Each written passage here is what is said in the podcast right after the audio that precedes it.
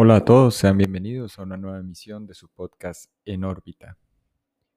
El día de hoy traigo para todos ustedes, mis queridos podescuchas, un tema supremamente fascinante, naturalmente vinculado a los temas que se han vuelto ya recurrentes en las últimas 7, 8 emisiones tal vez, pero que resulta bastante importante y fascinante por lo menos desde el punto de vista de lo que sería una simulación mental entendida aquí como un, ejercicio de abstracción, de pensamiento puro y duro, en relación a eso que nosotros conocemos como el futuro, o que comúnmente se habla como el futuro o el porvenir, o lo que está por suceder.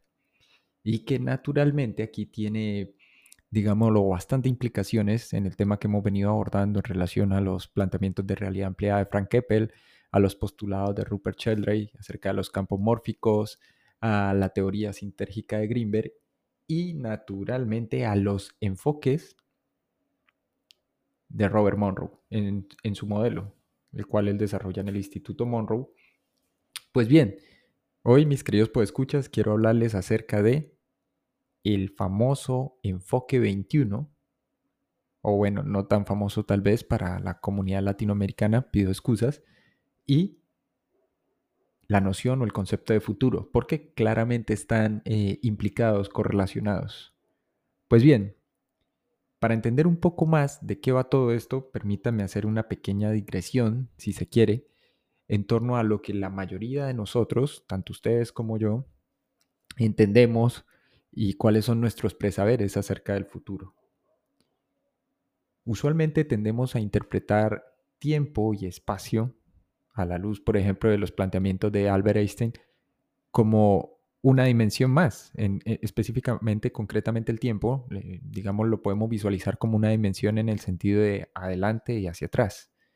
Para la mayoría de nosotros, el tiempo tiene un carácter continuo. Nadie en su sano juicio afirmaría, no, el tiempo es discontinuo, porque la percepción natural indica lo contrario. Es una sucesión aparentemente bastante consistente y coherente, en la cual se van produciendo los segundos, los minutos, las horas, semanas, meses, años, etcétera, etcétera. Dentro de esa percepción natural, que obviamente no es correcta, porque es más como una organización de ese tejido que compone la realidad y que la estructura, recordemos que para la mayoría de físicos, espacio y tiempo son los el tejido mismo que da vida a la realidad tal como la entendemos, ¿no? A esa realidad aparentemente y entre comillas sólida. Entonces, primer punto, el tiempo es una dimensión más, ¿sí? Que conforma o estructura el espacio tridimensional, ¿cierto? Si en este instante, mis queridos escuchar, los invito a que hagan un rápido ejercicio. Figúrense ustedes un cubo, ¿cierto? Ese objeto tridimensional, en la parte superior de una de las caras del cubo naturalmente podríamos trazar una flecha, indicando un sentido de orientación de adelante atrás, que es básicamente como interpretamos el tiempo. A efectos perceptivos o perceptuales, ese tiempo a su vez, naturalmente, todos tendemos a dividirlo y a entenderlo en términos de presente, aquí ahora, pasado, lo que fue, lo que sucedió, lo que aconteció, y futuro, lo que está por venir hay un área, un campo eh, denominado prospectiva y dentro del cual se habla de futuribles, hay organizaciones de lo que denominan a veces la ciencia futura o las disciplinas de la prospectiva o los futuribles, pero está casi siempre relacionado, anclado, vinculado a discusiones de carácter socioeconómico, político, eh, eh, en el cual lo que hacen es como escenificar posibles futuros. ¿Correcto? En relación al de curso o digamos partiendo del punto actual en el que nos encontramos como civilización, eh, cuáles serían las posibles rutas o direcciones que podríamos tomar. ¿Qué es lo que hace Monroe? Recordemos que Monroe establece una serie de etiquetas o niveles de enfoques para describir hacia dónde se estaba dirigiendo o moviendo, entre comillas, la conciencia. ¿Sí? Al, inicio, digámoslo, eh, muchos asumimos que eran eh, etiquetas arbitrarias, enfoque 1, enfoque 10, o más bien foco 1 si se quiere, foco 10, foco 11, foco 15, pero resulta que había una correspondencia para cada uno de esos focos en relación a cómo se manifestaba la conciencia o qué estado estaba presentando. Acuérdense de las famosas ondas de Lesch de las que ya hemos hablado para describir los estados alfa, beta, teta, ¿cierto? Y eh, digamos la explicación que se ha dado dentro de cierta área de las neurociencias en relación a los estados de conciencia, los orbitales de conciencia, que también permite entender un poco mejor esa noción de fase y desfase de la que hablaba tanto Keppel como Monroe. Entonces, voy a tratar de resumirlo, de sintetizarlo, mis queridos podescuchas, ¿sí? Para no, para no hacernos lío tanto con, con el tema de los enfoques. Parte de la investigación tanto de laboratorio que se llevó a cabo. Y ojo, aquí hay algo interesante. Me encontré con un artículo recientemente para aquellos que quieran leerlo. El original obviamente se encuentra en inglés, que es parte del Black Bowl de la CIA de desclasificación. Es un memorándum fechado del 19 de julio de 1983, donde un subprograma, digámoslo, del famoso proyecto Stargate, llamado Center Lane, que era un nombre clave, hace una descripción del memorándum dentro de lo que sería una nueva capacitación y donde explícitamente requieren a Robert Monroe como consultora junto de esa unidad. Esa unidad del, Certain Lane pertenecía a LINSCOM, que recuerden ustedes es la unidad de inteligencia y contrainteligencia del gobierno de los Estados Unidos, del, ala militar, ¿no? de las Fuerzas Armadas norteamericanas. Entonces resulta bastante curioso porque en el mismo se hace alusión a la necesidad dentro de esa nueva capacitación que se le va a brindar a personal militar de enfocarse sobre todo en el desarrollo de lo que ellos llaman foco 15, foco 21, foco 22, ¿no? que eran las etiquetas que ya había pues dado Monroe. Entonces, vamos allá. Ya establecimos, bueno, eh, qué es lo que ocurre con la percepción natural del tiempo, la composición del mismo, el hecho de que naturalmente se concibe como una dimensión más, ¿sí? Así como tenemos las tres dimensiones, esa cuarta dimensión sería el tiempo y eh, en su conjunto ese sistema espacio-temporal lo que permitiría es escenificar o hacer una representación o interactuar desde el punto de vista, digamos, individual y colectivo con eso que denominamos realidad digamos que los límites o, el marco de la realidad, en este caso va a ser el sistema espacio-tiempo. Eso se puede establecer por conveniencia. ¿Listo?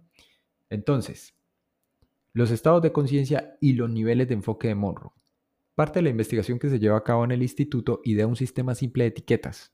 Estas etiquetas pueden también denominarse como niveles de enfoque. Esto lo que hacía era indicar los diferentes estadios o fases de la conciencia y lo que ésta atravesaba o, digamos entre los que orbitaba una vez que se producía la sincronización cerebral. Las etiquetas eran un medio de identificación neutral y se usaron ampliamente y se han seguido usando y aún en la actualidad se usan en el instituto como parte del proceso de capacitación. ¿Sí? Ya fuesen eh, capacitaciones de fin de semana o de una semana. Ojo, hay que aclarar aquí que dentro del memorándum que encontré del 83 que, estaban en el Black Bowl de la CIA, eh, se especifica que, bueno, es una capacitación bastante extensa de casi un mes y medio, dos meses y medio. Ahí incluso especifican los montos a pagar, los montos convenidos. Hay una, eh, un número de serie en relación a la autorización, ¿cierto? Como consultor para Monroe, que me, pareció pues bastante curioso. Ya les voy a hablar de eso, mis queridos podescuchas. Pero volviendo al tema de los enfoques, entonces rápidamente. Eh, el enfoque 1 o foco 1, vamos a decir aquí, es la conciencia vigilia normal cotidiana, la que todos experimentamos comúnmente, ¿sí? Eh, es la fase, digamos, de lo que todos nosotros entendemos como realidad física, ¿sí? Monroe a este, a este primer foco le llamó conciencia C1, fue la etiqueta que le dio. Luego vendría un foco 10. Aquí dice él, el cuerpo físico está profundamente relajado mientras la mente permanece consciente, despierta y alerta. Esto es lo que ellos denominaron, que de hecho encuentra una perfecta correlación con ese conocimiento ancestral antiquísimo del que les venía hablando en el último podcast, en la última misión acerca de mente despierta, cuerpo dormido. Este fue el primer estadio de conciencia explorado dentro del programa Gateway del Instituto Monroe, o de puerta de enlace o de puerta de acceso para muchos que, lo recordarán o lo tendrán presente. Después estaba el foco 11, Esto fue denominado por los miembros del, grupo, los miembros exploradores iniciales del grupo, entre los que está obviamente Tom Campbell, para el grupo de Monroe, como el canal de acceso. Se trata del último canal de comunicación para todos los niveles de conciencia, a nivel mental, a nivel físico y a nivel emocional. Y, según las palabras del propio Monroe y posteriormente de quienes quedaron a cargo del instituto, este, este, este enfoque, o este foco, pues, era sumamente importante porque se abría durante cada uno de los ejercicios que ellos denominaban como Human Plus. Luego, el foco 12, un estado de conciencia expandida mientras el cuerpo permanecía profundamente relajado y dormido. Para aquellos que han tenido acceso a las cintas, que han escuchado los audios, eh, sean originales, sean copias, sean traducciones, se darán cuenta que por lo menos los tres primeros, el de descubrimiento, el de orientación y la versión extendida, lo que hacen es simplemente eh, pues, eh, gravitar, si se quiere, entre el foco 1 y el foco 12. Es decir, hacen el tránsito de la conciencia vigilia normal a la mente despierta, cuerpo dormido y pasan luego por lo que sería la puerta de entrada o el canal de acceso, que es el foco 11, para dejar al individuo justo en lo que se conoce como foco 12 o estado de conciencia expandida. A partir del foco 15, me atrevería yo a decir, sin lugar a dudas, es que comienza lo verdaderamente interesante, mis queridos podescuchas porque se produce en ese foco algo que el mismo Monroe denominó como un estado de no tiempo. Y aquí es cuando empiezan a jugar no solo con esta idea, sino a tratar de encontrar la utilidad práctica y las aplicaciones. Y es por eso, obviamente, y ya lo mencioné, que uno de los subprogramas dentro del, dentro del, dentro del programa Stargate se denominó como Center Lane. Y dicen, ok, Vamos a involucrarnos un poco más con el instituto y vamos a ver hasta dónde nos lleva esto y cuál sería la aplicación específicamente de recolección de datos por medios no convencionales. Ese era el principal interés de los militares que se involucraron y de los miembros para ese entonces activos que participaron como estudiantes dentro de la capacitación y consultoría que les daría Robert Monroe. Este foco 15 de estado de no tiempo implica que la conciencia ahora está muy alejada de las señales del cuerpo físico. ¿Sí? Cuando hablamos aquí de señales, mis queridos escuchas, estamos hablando pues de todo el sistema perceptual o de todo el sistema perceptivo, ¿sí?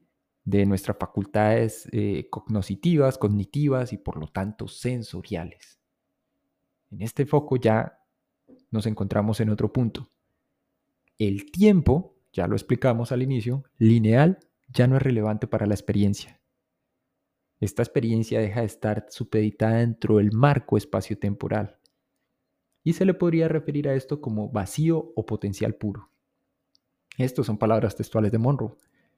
Foco 21. Se trata del borde mismo de la percepción del continuo en espacio-tiempo. Recordemos entonces que eh, los límites de la conciencia de vigilia, de la conciencia humana, están supeditados precisamente a ese marco, a ese gran marco de referencia que es el espacio-tiempo.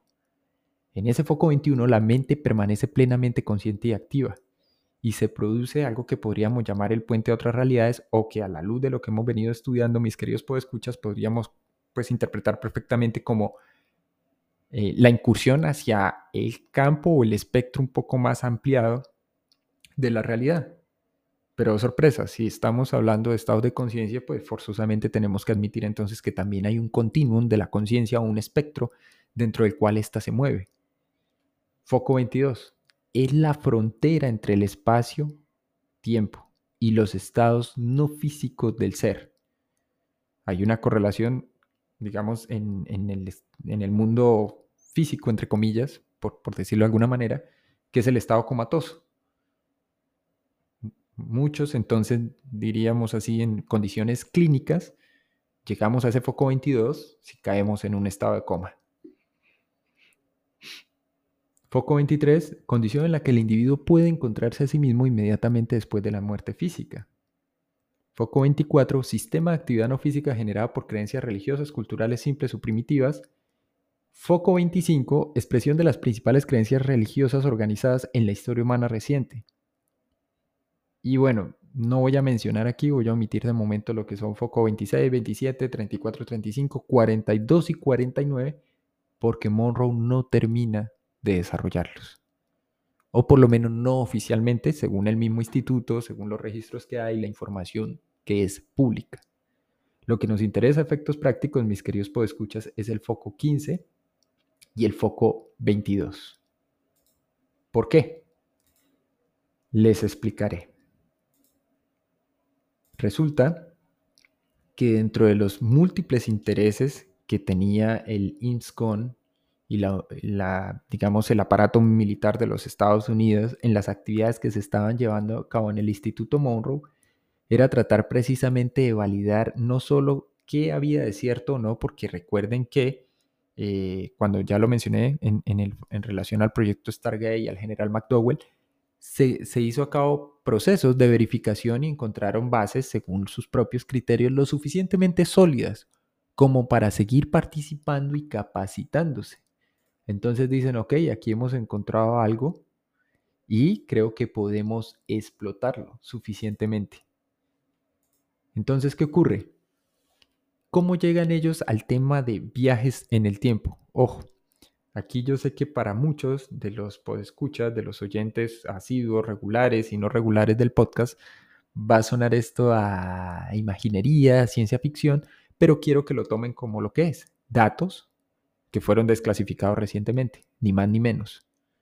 Datos que, en el caso de aquellos que han participado en las capacitaciones al interior del instituto y de aquellos que han tenido experiencias genuinas, de proyección extracorporal o de lo que algunos denominan como viaje astral, se habrán dado cuenta que, eh, digámoslo así suena un poco extraño, el simple hecho de tener una experiencia de conciencia expandida, una experiencia fuera del cuerpo si se quiere, implica básicamente que automáticamente nuestra referencia espaciotemporal no solo se modifica, sino que nuestra percepción, y de hecho así es, del tiempo suele o simplificarse, reducirse, contraerse o dilatarse. En términos de nuestra percepción o de nuestro tiempo perceptual, decimos, mira, esta experiencia duró solo 5 minutos, 3 minutos, 10 minutos, estuve del otro lado en una zona X o Y solo 10 minutos cuando tenemos la experiencia extracorpórea. Sin embargo, si tomamos nota juiciosa y meticulosa acerca de la experiencia, nos encontraremos con que se ha vivido un conjunto X de experiencias en plural y de actividades que difícilmente pudieron haberse ejecutado en el lapso de lo que nosotros, una vez salimos del estado de conciencia expandida, diríamos que han sido solo dos minutos, tres minutos, cinco minutos. Naturalmente se ha producido una dilatación temporal que difícilmente podemos explicar. Porque claro, es nosotros en nuestro estado de vigilia, con la conciencia de vigilia, quienes tratamos de contraer, comprimir un cúmulo de experiencias que han ocurrido en ese estado particular. Pues bien, vamos a ello. Simplificando más o menos, lo que ocurre que es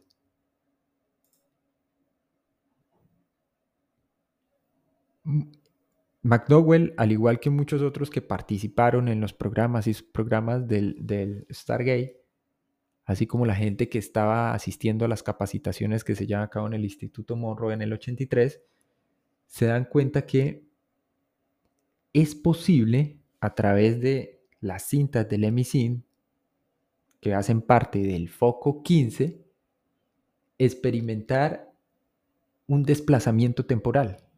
¿En qué sentido? Dicen, mientras está escuchando esta cinta, la de foco 15, se le pide al individuo practicante que visualice el tiempo como una rueda con radios que apunta a acontecimientos de su pasado.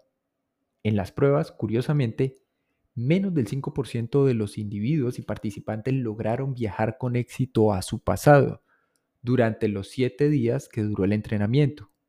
Sin embargo, se considera que unas pocas semanas de entrenamiento podrían bastar para que fácilmente un número y una proporción mayor viaje a su pasado.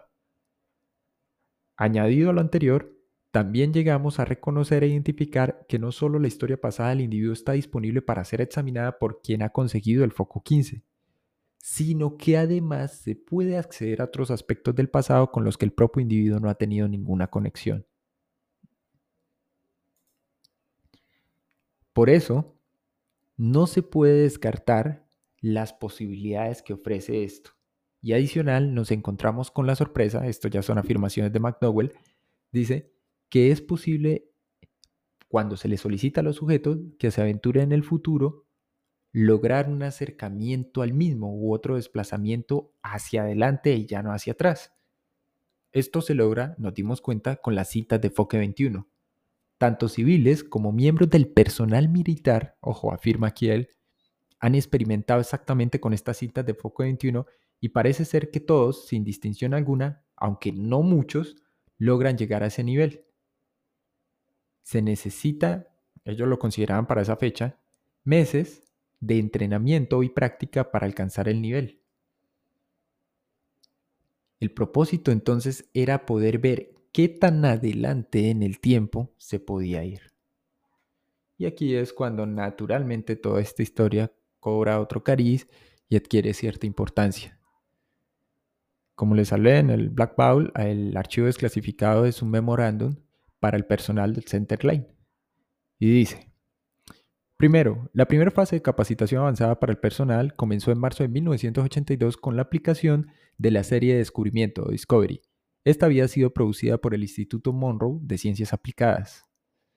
El entrenamiento Discovery involucró el uso de dispositivos especialmente diseñados, concretamente cintas de audio disponibles, que produjeron niveles mejorados de concentración mental, pero que también les permitió a nuestros participantes continuar luego con procesos de desplazamiento temporal.